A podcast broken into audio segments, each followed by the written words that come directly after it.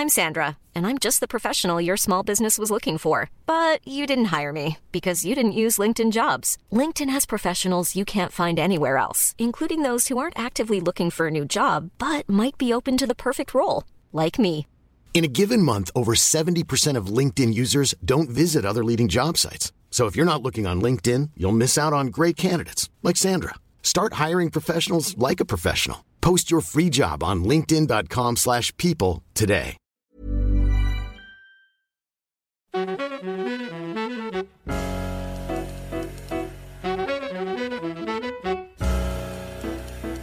Bienvenidos.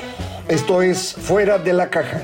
Yo soy Macario Esquetino. Le agradezco mucho que me escuche en eh, la revisión de lo ocurrido en esta semana que termina el 4 de diciembre. Eh, ya terminando el año, estamos a punto de entrar mm, propiamente en las vacaciones. El próximo domingo será ya 11. eh, se nos irá acabando eh, este año. Eh, sin embargo, todavía hay alguna actividad importante en materia política. Fundamentalmente, el presidente insiste en su idea de modificar eh, las eh, reglas electorales. Ya aceptó que no va a poder sacar una reforma constitucional, pero su plan B, como dijo él, es eh, presentar una reforma legal, que se cambien las leyes, no la constitución. El problema es que este cambio en las leyes va a ser inconstitucional, no va a ser compatible. Él espera que le ocurra como pasó con la reforma eléctrica, que hicieron el cambio legal, la ley es inconstitucional, pero al llegar a la corte y hacer el conteo y los votos y demás, no se declaró inconstitucional. Eh, se requieren ocho ministros, ocho votos de los once ministros eh, para declarar inconstitucional una ley. Hubo siete, de manera que no es inconstitucional la ley, pero esos siete votos significan que todos los recursos legales que se presenten contra la ley eléctrica van a ser admitidos por los jueces y van a tumbar las decisiones. O sea que en los hechos sí es inconstitucional la ley eléctrica y no sirve para nada. Eh, la segunda reforma que quería hacer era la de la Guardia Nacional, tampoco lo logró. Eh, hicieron también sus leyes, son inconstitucionales, ya hay una queja en la Suprema Corte y la Corte tiene que revisar y decidir. Y ocurriría lo mismo que en la eh, industria eléctrica. Vamos a ver cuántos votan, de qué lado. Eh, la Corte no sé si realmente quiere ahorita ponerse a decidir porque les faltan pocos días para empezar a su proceso de reemplazo ya en quién va a dirigir la, la corte. De manera que eh, pues están en la grilla de ellos y no, no sé si van a atender lo que pues los partidos políticos, los ciudadanos, los abogados eh, les han reclamado en materia de la Guardia Nacional. Y así pasaría con el, el tema electoral. Sacarían sus leyes, no serían constitucionales, hay que meter los recursos en la corte, seguramente lo harán los partidos políticos, organizaciones sociales, abogados, etcétera. Y la corte va a tener que revisar esto y decidir. ¿Cuándo lo va a hacer? ¿Quién sabe? Tienen que hacerlo pronto, porque no es un juego esto de cómo se llega al poder. Cambiar las reglas de acceso al poder es cambiar el régimen político. Entonces no puede la Corte hacerse guaje con esto. Eh, van a tener que decidir y ya veremos qué ocurre cuando eso pase. Eh, no sé en qué momento eh, aprobarían estas leyes. el periodo que tienen para discutir esto es cachitos que faltan del, periodo ordinario actual y luego el que viene en, en febrero marzo eh, de manera que pues para abril terminarían suponiendo que esto esto pase. Pero también ya para ese entonces habrá que decidir quiénes entran al eh, Consejo General del Instituto Nacional Electoral en reemplazo de los cuatro consejeros que van a salir. Eh, esto también va a ser pues una gran discusión. Estos cuatro consejeros o consejeras nuevos se eligen de una forma que está escrita en la Constitución El procedimiento es más o menos sencillo. Eh, lo que hay que hacer es para cada una de estas cuatro personas que, o cuatro puestos que hay que llenar, hay que tener una lista de 20 personas. Eh, estas 20 personas se eligen a través de un comité que va a establecer los criterios para seleccionar, los requisitos eh, y va a hacer una convocatoria pública, recibirá, no sé, centenares de, solicitudes y debe elegir 80, es decir, 20 para cada uno de los puestos. Uno de esos puestos es el presidente del Consejo General del INE, la persona que va a reemplazar a Lorenzo Córdoba. Entonces, me imagino que habrá requisitos distintos para el presidente o la presidenta y para los otros tres consejeros, pero lo hace este comité. ¿De dónde sale el comité? Está conformado por siete personas. Tres de ellas las va a nombrar la Cámara de Diputados y esto suponemos Morena va a tratar de meter los tres. Eh, no sé si los obliguen a meter dos ellos y uno de oposición, pero más allá de eso no creo que pase nada. Eh, luego vienen dos que debe eh, proponer o nombrar el Instituto Nacional de Acceso a la Información y dos que vienen de la Comisión de Derechos Humanos. Y ahí es donde tengo mis dudas de qué va a pasar. La presidenta de la Comisión de Derechos Humanos, la señora Piedra Ibarra, es, es, una burra, ya lo sabe usted, es una persona sin ningún criterio o capacidad alguna, eh, que ha hecho cosas eh,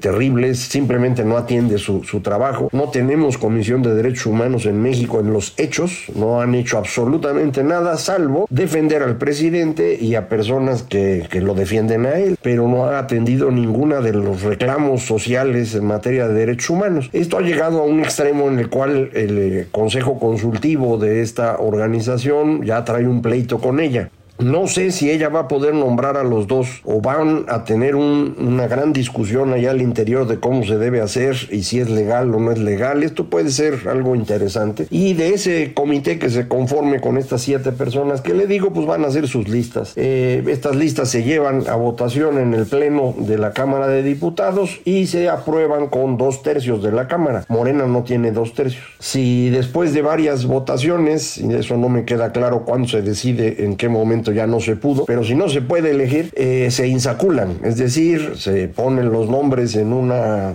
canasto y se saca uno y ese va a ser. Y entonces, por suerte, alguna de las 20 personas en las listas estará en, en, la, en los puestos. Eh, veremos qué pasa. Eh, el INE se estará debilitando con este proceso porque políticamente va a ser muy agresivo en su contra. Eh, está debilitado porque le están quitando presupuesto, pero pues ya sabe usted, ese es el objetivo del presidente, quiere controlar la elección porque sabe que no podría ganar. aquí me, me parece muy sorprendente me llama mucho la atención, pues, que no nos eh, hayamos dado cuenta claramente de lo que está pasando. Esta intención del presidente de destruir al INE es, es prácticamente regresar a México como era antes de 1990. ¿Ustedes recuerdan la última elección antes de 1990? Fue 1988 y esa elección no pudimos contar los votos, no sabemos quién ganó. Se designó como ganador a Carlos Salinas, pero nadie nunca contó todos los votos, no se hizo. El que llevaba esta elección era el secretario de gobernación, en ese entonces el señor Manuel Bartlett, hoy el, el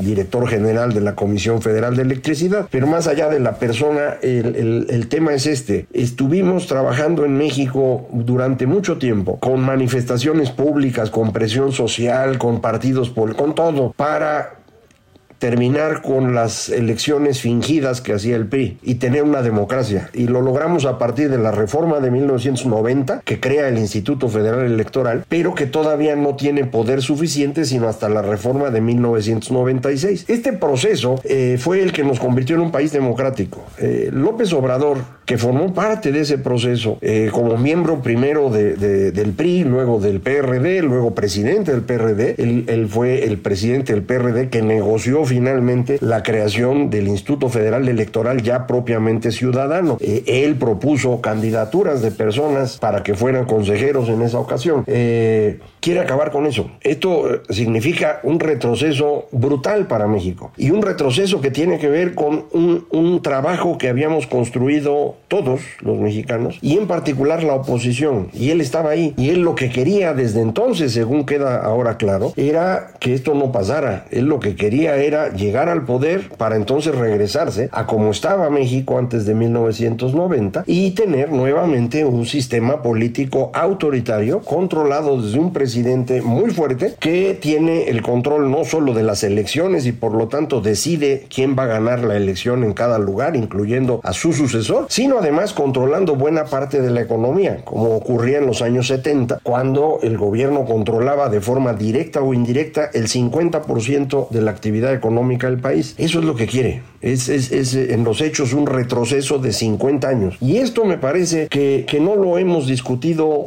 al menos no claramente desde esa perspectiva. Está destruyendo López Obrador lo que trabajó la izquierda durante toda su existencia una izquierda que lo llevó a ganar la elección y que al día de hoy siguen estando agarrados de él porque es de ahí de donde van a obtener los puestos. Eh, eh, estas personas pues son unos sinvergüenzas. Eh, están, han engañado a la gente durante décadas y hoy la están engañando diciendo que esto va a ser un país más democrático. No, esto nos va a hacer un país totalmente autoritario como lo éramos antes de 1990. Esto es algo que me parece no, no podemos permitir. Obviamente ya hicimos lo que teníamos que hacer, ya logramos que esto no se haga constitucional y cuando sea una reforma legal constitucional, pues habrá que presionar para que eh, la Suprema Corte pues eh, tome las medidas pertinentes e impida que esto pueda llevarse a la práctica. Eh, este proceso pues en el que estamos de retroceso es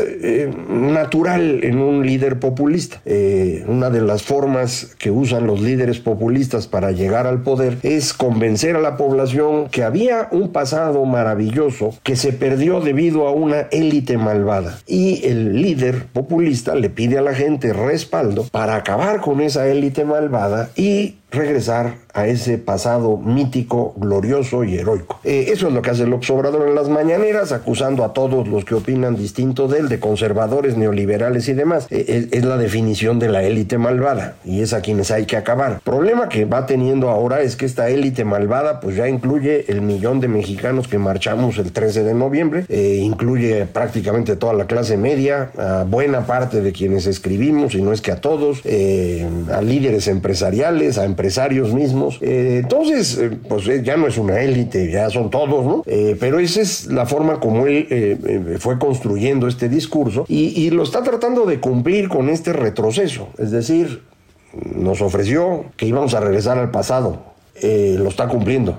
Nada más, no es el pasado heroico y glorioso que platicó, eso nunca existió. México en los años 70 era un país bastante triste. Eh, había muchos más pobres que hoy, mucha más gente que no tenía seguridad social, no teníamos eh, libertades para opinar, los periódicos estaban todos controlados, lo mismo que la televisión, el radio y demás. Eh, no, no había nada. y a eso nos quiere regresar. Y eso es lo que sus defensores están defendiendo. No nada más al señor López Obrador, a quien adoran tanto, sino eh, están defendiendo un retroceso a una época en la que este país no, no le fue bien, eh, de manera que no hay expectativa de que nos pudiera ir bien. Si además consideramos que hay 50 años de distancia y que en esos 50 años el mundo ha cambiado de una forma muy, muy importante, eh, la probabilidad de que las cosas salgan bien es prácticamente cero. es más, es casi un hecho, o yo diría es un hecho, que las cosas van a empeorar significativamente.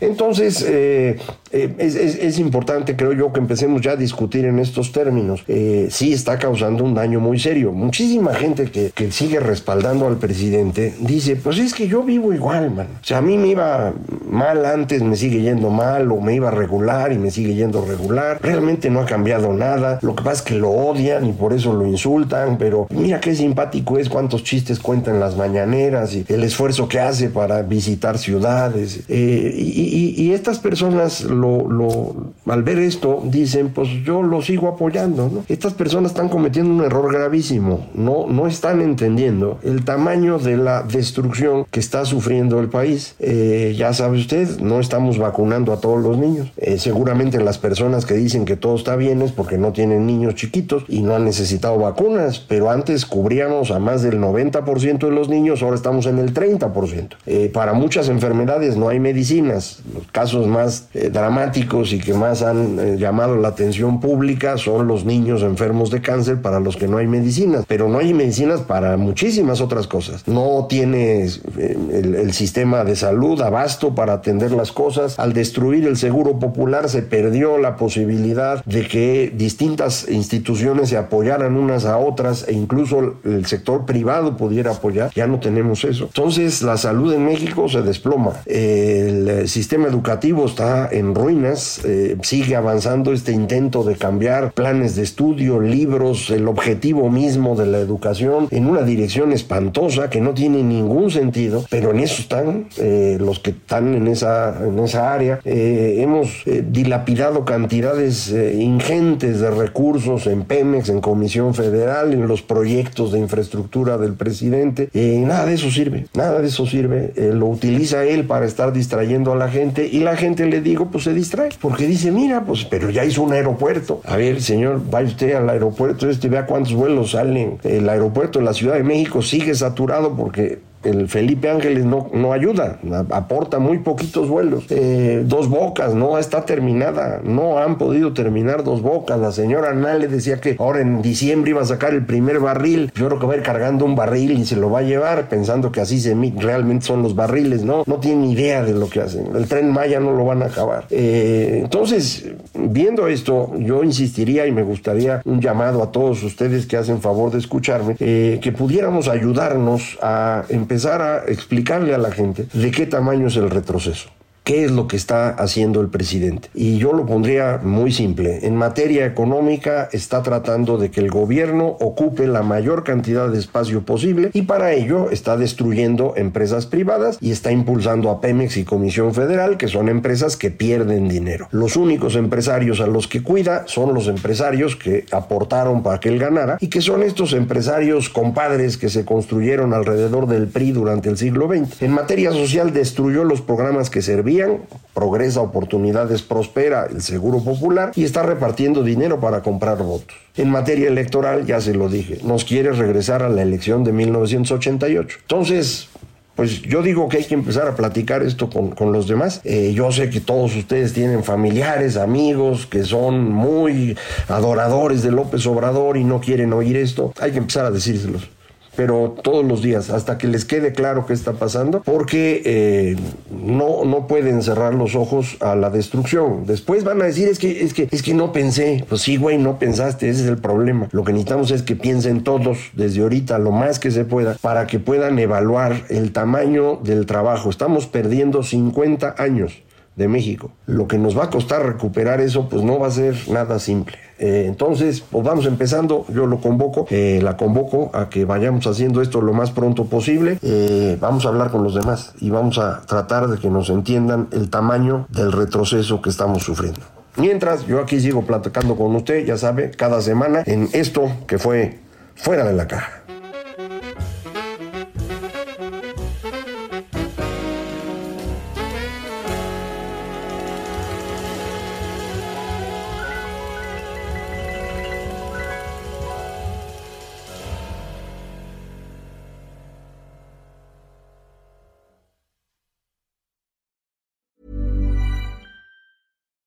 Imagine the softest sheets you've ever felt. Now imagine them getting even softer over time. That's what you'll feel with Bowl and Branch's organic cotton sheets. In a recent customer survey, 96% replied that Bowl and Branch sheets get softer with every wash. Start getting your best night's sleep in these sheets that get softer and softer for years to come. Try their sheets with a 30-night guarantee. Plus, get 15% off your first order at bowlandbranch.com. Code BUTTERY. Exclusions apply. See site for details.